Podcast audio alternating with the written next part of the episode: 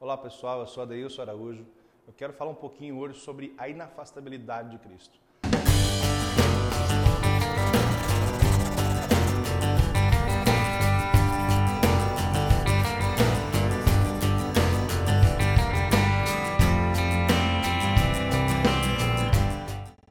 Parece um palavrão, mas é mais ou menos assim, ó.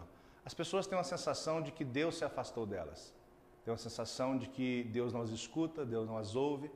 Na verdade é que Deus não se afasta. Deus permanece onde está, onde sempre esteve e onde sempre estará. A questão é que nós nos afastamos de Deus, nos afastamos de Cristo com atitudes, até bênçãos recebidas, às vezes nos fazem afastar de Jesus. Mais ou menos assim funciona no sentido espiritual da palavra. A graça de Deus, ela é inafastável. Não importa o quanto você erre, não importa o quanto você faça tudo de errado, essa graça vai permanecer. E não importa o quanto você faça tudo de correto, tudo de certo, essa graça vai permanecer. A questão é as consequências quando nós nos afastamos dessa graça, quando nós nos distanciamos dessa presença que a graça envolve nas nossas vidas. Então, Cristo é inafastável. Então, há uma inafastabilidade de Cristo em todas as áreas das nossas vidas.